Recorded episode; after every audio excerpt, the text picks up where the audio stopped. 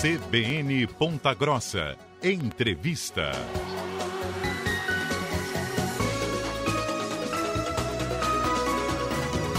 Estamos de volta com o CBN Ponta Grossa em sua primeira edição na manhã desta sexta-feira, 10 de março de 2023, e recebendo em nossos estúdios, ao vivo, o deputado estadual pelo PT, Requião Filho, que é líder da oposição na Assembleia Legislativa do Estado do Paraná, que gentilmente participa conosco aqui da programação. Deputado, primeiramente, bom dia, obrigado pela gentileza da entrevista. Bom dia, o prazer é todo meu estar aqui conversando com vocês, com os amigos de Ponta Grossa, e agora na sede nova da CBN aqui, que está realmente espetacular. Parabéns Parabéns, Mongruel, parabéns ao Alexandre, que eu soube que está fazendo uma parceria com o nosso amigo Alexandre. Tá de parabéns aqui, gostei de ver o investimento na rádio. Deputado, para poder iniciar essa nossa entrevista, o senhor ocupa agora a liderança de oposição na Assembleia. A importância né, desta atuação para o desenvolvimento do seu trabalho, mais uma vez, em mais um mandato na Casa de Leis. Ah, ser líder da oposição é uma tarefa que exige uma responsabilidade grande. Nós estamos com uma bancada de apenas oito deputados, mas já é uma bancada maior que a última. E ser líder da oposição significa que eu tenho que ampliar ainda mais a leitura dos projetos. A gente gosta de ler o que chega na casa, debater, nos aprofundarmos nos assuntos. E eu tenho uma equipe muito boa que me ajuda, uma equipe técnica de primeira qualidade. E vamos lá destrinchando os projetos do atual governo, apontando os erros, mostrando quais os caminhos que nós achamos o caminho correto, porque não é apenas dizer não, a gente tem que dizer por que estamos dizendo não e dizer qual seria o caminho que nós tomaríamos como oposição. É raro a gente concordar com o governador Ratinho Júnior, ele tem uma ideia de Paraná desmontando o Estado, vendendo copel, querendo pedágios caros e faz uma propaganda muito boa. E o nosso trabalho é trazer a realidade à tona é, uma oposição é um trabalho mais árduo, não me parece, não? Uma responsabilidade, além da responsabilidade, também dá um direcionamento, uma pressão muito grande também. Uma né? pressão muito grande, nós não trabalhamos daí como trabalha base com pequenos favores. Você não vai ver o Requião Filho trazendo aqui para Ponta Grossa uma viatura da polícia alugada e tirando fotos e fazendo indicações em pequenos cargos. Você vai ver o Requião Filho cobrando aqui a manutenção da estrada de acesso à Ponta Grossa, a responsabilidade dos hospitais estarem funcionando a contento, a responsabilidade das escolas eh, e os nossos professores e alunos sendo tratados com respeito merecido, o que eu hoje não vejo por parte do governador. Então é sim um trabalho árduo e a gente tem que trabalhar em todas as frentes. Quantos deputados da base se tornam praticamente, sem nenhuma ofensa aos vereadores, mas se tornam vereadores em esteroides? Né? Eles cuidam de pequenas coisas, viram despachantes de pequenos problemas e não cuidam do macro. E nós, na oposição, cuidamos muito mais do macro, do quadro geral, do que de pequenos favores. Deputado, o senhor citou há pouco a questão do pedágio, né? Nessa semana o senhor defendeu que o governo federal deve ouvir o Estado do Paraná e mudar o atual modelo de pedágio. Por quê? Porque o modelo proposto pelo Ratinho e pelo Bolsonaro é um modelo que vai custar mais caro amanhã do que ele era ontem. E veja, o Ministério Público disse que o pedágio custava cinco vezes mais do que ele deveria custar. Eu, no meu CPF, tenho uma ação contra as pedageiras no valor de 10 bilhões de reais que elas receberam a mais por obras que elas não cumpriram num erro do degrau tarifário, um erro do cálculo do degrau tarifário. O governador Ratinho, por exemplo, tentou ou fez um acordo na justiça abrindo mão desse dinheiro para as pedageiras. 10 bilhões de reais de obras que não foram cumpridas. Veja, o novo pedágio tem aí uma previsão de 40 bilhões de obras, mais ou menos. 25% desse valor, o Ratinho abriu mão. Como assim abriu mão em sigilo, se ninguém sabe, é, não é divulgado? Então, o novo pedágio, nesse modelo que eles querem, é um pedágio que vai ser de 30 anos, com pelo menos 15 novas praças. É um pedágio num modelo antigo não tem garantia nenhuma de obra. As garantias que existem são para as pedageiras não perderem dinheiro. Não tem garantia que a obra vai sair, não tem garantia para mim e para você de um bom serviço. Tem garantias de que as pedageiras não perderão dinheiro. Então nós queremos um modelo de pedágio que seja pelo maior número de obras, com o menor custo possível e garantia dessas obras para o usuário. Qual é a grande dificuldade nisso? O governo fez uma jogada eleitoral no ano passado, e nós ficamos aí já há um ano sem pedágio nas estradas do Paraná, tanto federais quanto estaduais.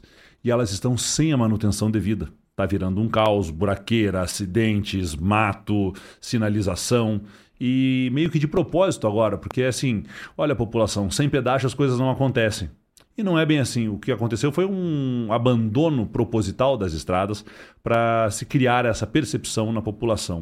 Então a população busca uma manutenção de urgência nessas estradas. E algumas televisões, como a Rede Globo, por exemplo, diz que só acontecerá se tiver pedágio. Então eles querem acelerar o processo. Estão criando uma pressão para que o pedágio seja feito de qualquer jeito. E não é isso que a gente quer. A gente quer um bom pedágio. Ah, mas vai ser na bolsa de valores. Grandes coisas. Se a bolsa de valores fosse imaculada, como eles dizem, as americanas não tinham dado um tombo de 60 bilhões de reais em credores, em bancos, fornecedores e sócios. Então a gente tem que tomar muito cuidado e tratar do pedágio com a responsabilidade devida a este tema. O senhor acredita que o tema pedágio terá um desfecho a curto prazo? Eu espero que tenha um desfecho a curto prazo, mas eu já não acredito mais que terá um desfecho favorável ao povo do Paraná. Eles estão lá em Brasília fazendo concessões, conversando, e a tal da governabilidade, aquela ideia de puxar o saco do centrão, está atrapalhando aqui os interesses do Paraná. E nós estamos cobrando do Lula que ele cumpra o que ele prometeu na campanha aqui, que era um pedágio baixo com obras. Se ele não fizer isso, você pode ter certeza que eu, Requião Filho, sou o primeiro a botar o dedo nessa ferida. Deputado, o senhor também vem alertando né, o governo do estado do Paraná para a criação de um departamento de monitoramento de represas e barragens. O senhor pode compartilhar com o nosso ouvinte a respeito. Vamos lá. Você lembra de Brumadinho? Aquela barragem de Minas Gerais, aquela tragédia absurda. Desde que aquilo aconteceu, nós tentamos fazer um levantamento real de quantas barragens nós temos no Paraná. Não sabemos. Temos algumas barragens que estão regularizadas, são informadas, mas a grande maioria não. E junto com o pessoal de Itaipu, que é quem mais entende de barragem no Brasil, os técnicos, os engenheiros de Itaipu, nós fizemos um projeto 100% técnico de segurança de barragem. Ou seja, é, parâmetros mínimos para se fazer uma barragem, né, de acordo com o tamanho, do, com o tanto de água que ela vai segurar, a altura, tudo isso. Então criamos parâmetros mínimos e criamos parâmetros de fiscalização de segurança. Veja, não vai criar, é, não vai trazer um prejuízo para ninguém, não vai trazer custo para ninguém. Nós criamos um projeto que monitora isso, quais seriam os parâmetros mínimos e quais seriam os parâmetros mínimos de manutenção para essas barragens, evitando assim é, rompimentos, transbordamentos e afins. Veja, nós tivemos um transbordamento de barragem esses, no início dessa semana lá em Bandeirantes, no norte do Paraná, que causou uma enchente relâmpago, deixando mais de 250 famílias desabrigadas. Né? Foi um transbordamento de barragem e isso significa que a barragem estava subdimensionada, no meu entendimento. O governo do estado também tem um projeto sobre barragens um pouco, é, como, sem falsa modéstia, um pouco menos técnico que o meu, porque eu fui procurar ajuda de quem realmente entende, não fui fazer propaganda. E um pessoal aí de algumas frentes parlamentares arquivou esses dois projetos na Assembleia. A gente precisa retirar esses projetos. E junto dele, nós também temos é, pedido e feito, feito requerimentos ao governo do Estado para que a gente tenha um monitoramento de áreas geológicas de risco. Lugares de possíveis enchentes, de possíveis desbarrancamentos, para que a gente acompanhe mais de perto isso junto com a Defesa Civil né? buscando minimizar uma tragédia. Porque veja, a gente não vai conseguir o homem, nós somos insignificantes perto da força da natureza. A gente não vai conseguir evitar uma tragédia sempre. Mas a gente pode diminuir e às vezes a gente pode evitar sim, se a gente chega antes. E para isso nós precisávamos de um monitoramento, de um conhecimento. Isso sim vai exigir um pouco de trabalho, de força humana, um pouquinho de investimento, mas eu acho que o custo de uma vida só é muito maior do que o custo que a gente pode investir em segurança. Nesse caso, né, de tragédias de clima. Ainda falando de projetos, né, deputado, o senhor, né, aproveitando nessa semana, né, que é alusiva ao Dia da Mulher, né, o senhor apresentou um projeto que era ampliar garantias à categoria de trabalhadoras gestantes. Puder compartilhar também com o nosso ouvinte. Veja, uma pessoa que fica grávida hoje, ela pode ter o seu salário reduzido, ela pode... Ela tem algumas garantias, mas ela não tem todas as garantias. Então você imagina a sua esposa grávida, trabalhando, e de repente diminui o salário dela pela metade. O impacto financeiro que isso vai ser na sua vida e o impacto que terá na gravidez da sua esposa, preocupada com custos, com é, a fralda que vai ter que comprar, com o quarto que vai ter que montar, com o leite que ela vai ter que dar. Então, nós queremos dar uma segurança às gestantes, né, garantindo a elas que seu salário seja mantido, que elas tenham mais garantias para que elas possam passar essa fase com a maior tranquilidade possível e a gente teve o apoio, inclusive da Mabel Canto, que esteve aqui uhum. logo mais cedo, e da bancada feminina. E é um projeto que eu tenho certeza que, com a ajuda dessa nova bancada feminina, essa organização feminina que nós estamos tendo lá na, na Alep, vai ter um bom trâmite, espero eu que um trâmite rápido, para que a gente possa aprovar logo isso. Deputado, falando de cenário político, né, de atuação política especificamente, né, tanto na Assembleia Legislativa como também no Congresso Nacional, vários nomes né, é, conseguiram seus mandatos, obviamente, no ano passado. O senhor acredita em um amadurecimento na relação situação com oposição, claro que cada um defendendo né, seus pontos de vista, mas de uma forma é, mais robusta, mais consistente nos argumentos? Olha, eu espero que a política deixe de ser esse jogo maluco que virou de 8 a 80. Por exemplo, vamos discutir agrotóxicos no Brasil. O mundo inteiro vem diminuindo o número de agrotóxicos autorizados, a quantidade de agrotóxicos autorizadas e proibindo alguns agrotóxicos que são letais, digamos assim, prejudiciais à saúde dos, de nós seres humanos quando consumimos ou quando bebemos a água, porque ele polui a água. Aí nós não queremos discutir isso. Coisas que são discutidas na Europa, nos Estados Unidos, no Ocidente, no Oriente, no primeiro mundo. E eu trago para você aqui essa pauta e de repente alguém lá do agro fala: não, se ele é contra agrotóxico, ele é comunista. Não, não, nós estamos falando de saúde pública. É impossível você alimentar o mundo hoje sem agrotóxico. Mas quais agrotóxicos nós podemos usar? Quais nós devemos usar? Qual é o limite desse agrotóxico para a saúde humana? Então, eu espero que as discussões da política sejam feitas de uma maneira mais fria, com os pés no chão. Ninguém é contra o agro quando se diz que o Brasil está usando agrotóxico em demasia. Nós estamos sendo a favor da vida. Então a gente precisa buscar esse entendimento. Essas paixões, essa discussão de bar, de torcida de futebol não cabe à política. A política ela cuida da vida das pessoas, ela cuida da vida das cidades, do campo, e ela tem que ser discutida com os pés no chão, sem grandes arroubos e extremismos, porque senão a gente perde o foco. E o foco da política é a polis, é a população, é o povo.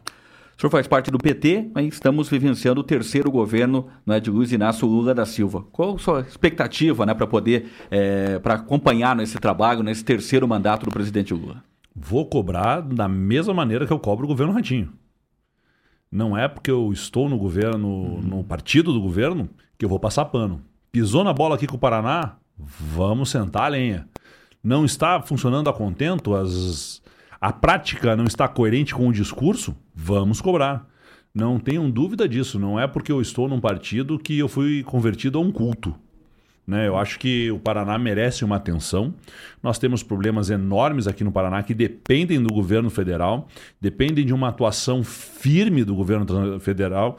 Precisamos de transparência nessas atuações.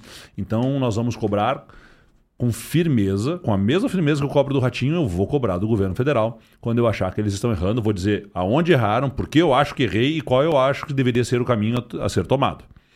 Porque senão eu perco um pouco da minha essência política. Eu sempre fui questionador, sempre fui é, muito objetivo e claro nas minhas, nas minhas posições e vou continuar dessa maneira, cobrando o governo federal também. E acho que o governo federal já tem cometido alguns erros ah, mas o governo acabou de começar, não tem 60 dias. Como você falou, é o terceiro mandato. Uhum. Nós não temos o direito e o Brasil não tem o luxo do Lula poder errar nesse mandato.